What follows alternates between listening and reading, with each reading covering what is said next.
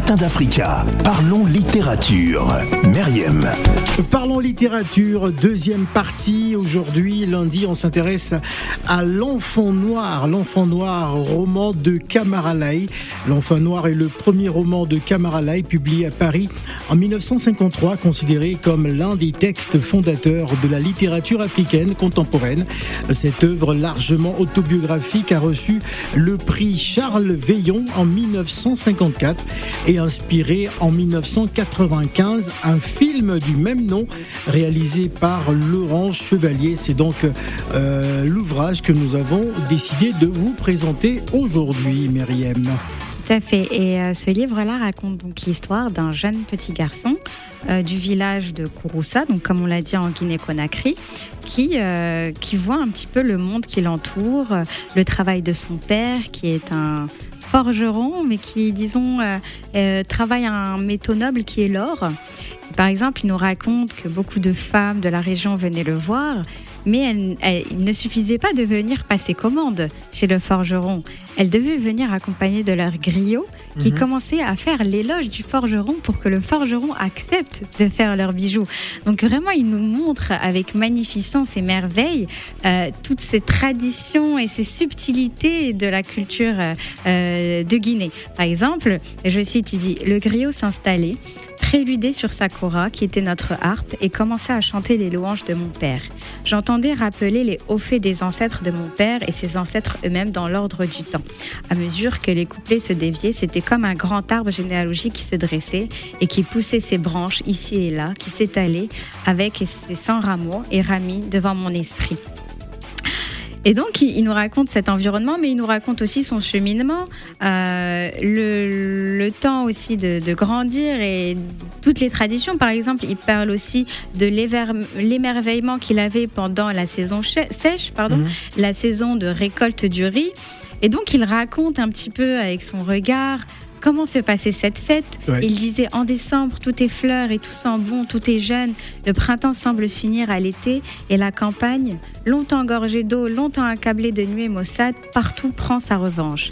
Un moment où la fête battait à son plein, les tam-tams étaient des sorties, où les jeunes vraiment sortaient leurs faucilles pour récolter le fruit de leur labeur.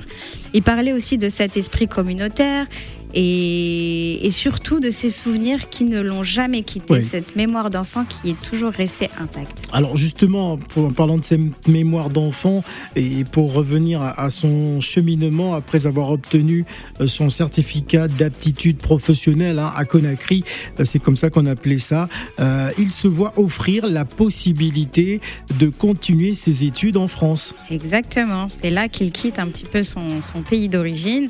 Et ce qui est bien dans ce livre, que. Mais il aura beaucoup hésité avant, d'accepter de, de, venir en France. Il, le voulait, mais quelque part, je pense qu'il y a vraiment cette nostalgie de quitter un, une, terre qui est vôtre, une terre qui vous rassemble pour aller quelque part vers l'inconnu. Euh, à, l'époque, beaucoup, beaucoup partaient effectivement continuer leurs études en France, mais euh, quand on voit dans la littérature, tout le monde garde cette nostalgie euh, forte pour cette terre en soi qu'il, auquel il pense tous les jours.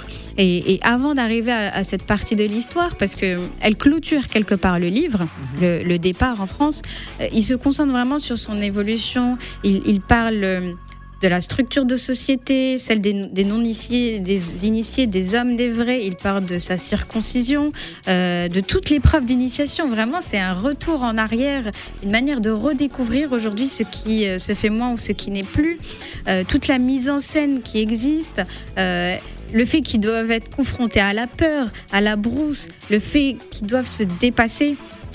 Et c'est ça qui, était très beau dans ce livre-là, c'est vraiment de replonger dans une structure culturelle euh, d'antan, en soi, quelque part qui existe encore, hein, si, mhm. on, si, on, essaie un petit peu d'aller de, à la source des sociétés, hein, si on quitte un petit peu les villes pour aller un petit peu dans, dans, les, parties un peu périphériques de, beaucoup d'États d'Afrique de l'Ouest.